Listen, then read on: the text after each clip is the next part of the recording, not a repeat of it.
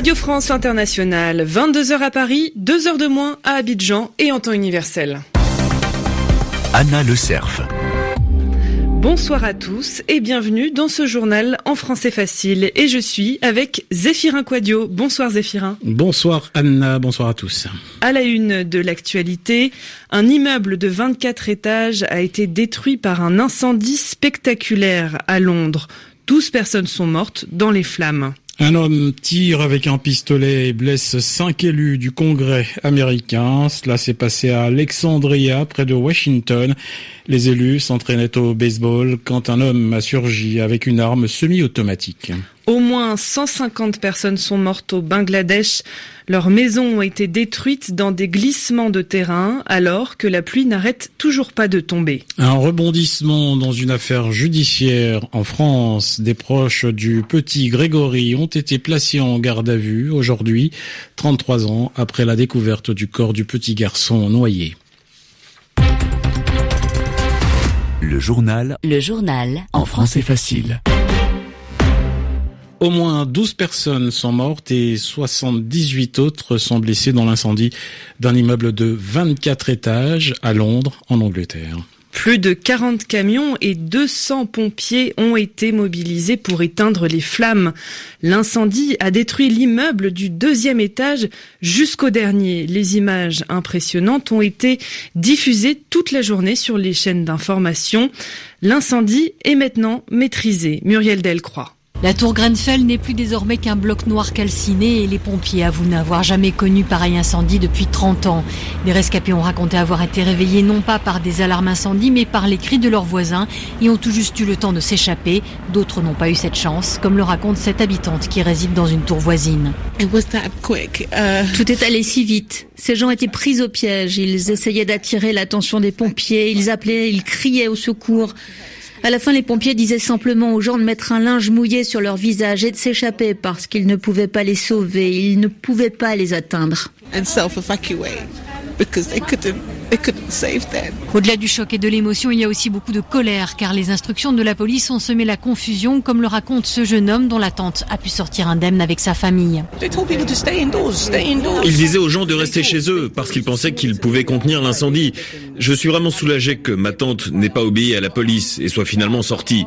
Sinon, je ne sais pas où elle et ses cinq enfants seraient aujourd'hui. On ne connaît pas encore l'origine du sinistre, mais beaucoup de résidents pointent les nombreuses négligences de la société qui gérait l'immeuble et se retournent aujourd'hui contre l'inertie des autorités locales. Muriel Delcroix, Londres, RFI. Il faut préciser que les habitants de cet immeuble étaient rassemblés en collectif, c'est-à-dire en association. Ils pointaient depuis plusieurs années les défauts d'entretien et de sécurité. L'auteur des tirs de pistolet qui visaient des élus américains à Alexandria près de Washington est mort, selon le président Donald Trump. Pour résumer, ce matin, un tireur armé d'un pistolet est arrivé sur un terrain de sport où s'entraînaient des élus au baseball. Il a tiré et blessé cinq personnes et parmi eux, le chef du parti républicain Steve Calise à la Chambre des représentants, une des institutions du pays. Anne-Marie Capomacho, notre correspondante à Washington, a recueilli le témoignage de James Flake, représentant, représentant pardon, d'Arizona, qui a assisté à la scène.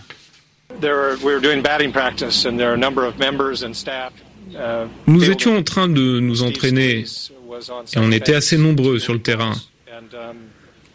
Steve Scalise était au milieu, il essayait de réceptionner des balles. Et puis brusquement, nous avons entendu un coup de feu très fort. On a tout de suite pensé à un tir de pistolet. Ça venait d'un peu plus loin, sur le bord du terrain, avec une vue panoramique sur nous tous. Puis on a entendu d'autres tirs qui se rapprochaient, donc on a commencé à se cacher tout en essayant d'appeler les secours. Ça a duré au moins une dizaine de minutes. Et pendant ce temps-là, on pouvait voir Steve Scalise sur le terrain. Il était blessé, il essayait de s'enfuir. Et à un moment, il s'est effondré sans plus bouger. Je voulais m'approcher, mais ça tirait encore dans tous les sens. Finalement, quand on a entendu que le tireur était neutralisé, j'ai couru vers Steve pour tenter de contenir son saignement. Un témoignage recueilli par Anne-Marie Capomacho. Au Bangladesh, les pluies de mousson, des pluies très fortes, continuent et plus de 150 personnes sont mortes à cause des glissements de terrain.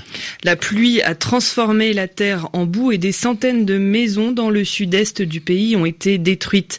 150 morts, c'est un chiffre qui pourrait devenir plus important parce que les secouristes continuent à chercher de nombreuses personnes disparues et plusieurs endroits sont encore coupé du monde, c'est-à-dire sans moyens de communication. Adet Shah Duljoy travaille pour l'organisation Le Croissant Rouge International au Bangladesh. On l'écoute. C'est le début de la mousson au Bangladesh et il y a eu un cyclone tropical qui a frappé au mois de mai le sud-est du pays, c'est-à-dire la même zone que celle frappée par la pluie depuis deux trois jours. Les équipes de secours sont sur place et le gouvernement a ouvert des abris d'urgence pour ceux qui ont perdu leur maison. Jusqu'à hier soir, beaucoup de gens ne venaient pas parce qu'ils ne voulaient pas quitter leurs biens, mais ils ont été mis en garde et commencent à arriver. Comme il y a des risques de nouveaux glissements de terrain, le gouvernement local a évacué des habitants dans les abris temporaires, des écoles, des immeubles, dans toutes les structures solides. Ils ont besoin de nourriture, évidemment, ainsi que d'un soutien sanitaire pour ceux qui ont été blessés, par exemple. Quelques-uns ont déjà été évacués vers l'hôpital local. Les secours ne sont toujours pas parvenus à atteindre certaines zones. L'armée est en train de dégager les routes des districts les plus affectés vers la principale ville de la région et nous espérons que la connexion sera rapidement rétablie and hopefully the connection will be recovered very soon. Adet Shaduljoy du Croissant Rouge International au Bangladesh. En France, la mort d'un journaliste de la télévision publique, Hervé Guéquier, est mort à l'âge de 54 ans. Ce grand reporter de France Télévisions avait passé sa carrière sur les terrains de guerre, conflits en Croatie, Bosnie ou Rwanda. Hervé Guéquier les avait couverts en tant que journaliste pour France 2 et France 3. Il avait été retenu un an et demi en otage en Afghanistan, enlevé alors qu'il faisait son métier. Un groupe d'extrême droite qui souhaitait récolter de l'argent pour empêcher des sauvetages de migrants est maintenant visé par une enquête du gouvernement français. C'est la délégation interministérielle de lutte contre le racisme et l'antisémitisme qui engage cette action, cette procédure. En tout, 70 000 euros avaient été rassemblés par ce groupe d'extrême droite qui s'appelle Génération Identitaire. Le compte PayPal et le, le compte bancaire en ligne du groupe a été également suspendu. Et puis un rebondissement inattendu aujourd'hui dans l'affaire du petit Grégory. Cinq membres de la famille de ce petit garçon mort assassiné il y a plus de 30 ans sont actuellement entendus par les policiers. Trois sont en garde à vue pour des faits notamment de complicité d'assassinat, non dénonciation de crime, non-assistance à personne en danger. On fait le point sur cette affaire qui est restée jusqu'à présent un mystère pour la justice avec Franck Alexandre. L'affaire Grégory, sans nul doute, l'une des plus grandes énigmes criminelles. Un dossier sans équivalent, même le double meurtre d'enfants à Montigny-les-Metz 30 ans après les faits, s'est soldé en mai dernier par une condamnation, celle de Francis Holm. Dans l'affaire du petit Grégory, rien, pas de piste, pas de mobile. Le 16 octobre 1984, le corps de Grégory Villemain, 4 ans, est découvert, pieds et mains liés dans la Vologne, un cours d'eau des Vosges. La lettre d'un corbeau revendique le meurtre et invoque une vengeance. La presse s'empare de ce crime nimbé de mystère, d'autant plus que les enquêteurs se révèlent incapables de dénouer les l'échille de ce fait divers atroce. Bernard Laroche, un cousin de Jean-Marie Villemain, le père de Grégory, est d'abord soupçonné, incarcéré avant d'être blanchi,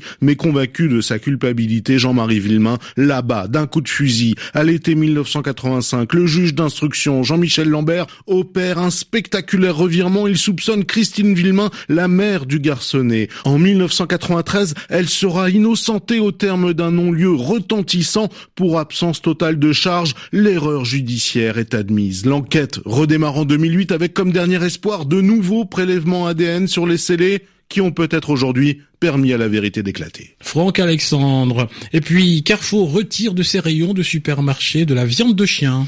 Elle était vendue dans des supermarchés en Chine. Cela fait suite à une protestation des associations de défense des animaux. L'enseigne s'était pourtant engagée, avait promis en 2012 de ne plus en vendre. Il est 22 heures passées de 10 minutes ici à Paris. Merci Zéphirin Quadio, vous écoutez Radio France Internationale. Merci Anna. Bonne soirée. Bonne soirée.